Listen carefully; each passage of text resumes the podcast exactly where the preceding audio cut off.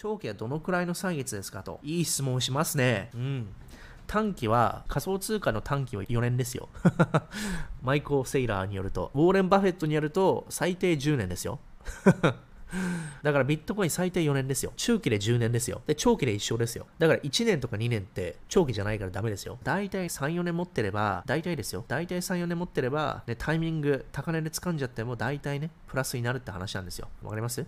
大体3、4年元。そうしたらね、最悪のタイミングに掴んでも利益になるから。っていうのが、この私がね、リツイートしたものですよ。賢者の投資は全く面白いものではない。ただただ長期で戻る。天井でビットコイン掴んでしまっても5年待てば大体プラスになるということで、これですね。この図、Y 月が買った日、X 軸が何年キープしてるか。で、2021年とか2014年、高値で掴んじゃった場合ね、大体3年ね、赤ってことはね、含み損。緑ってことは含み益が出てるわけですよ。だから3、4、5、6、7、8年ってね、年月増えれば増えるほどもうほぼ利益なわけですよね。2018年に買っちゃった人、まあだから長くて3年ですよね。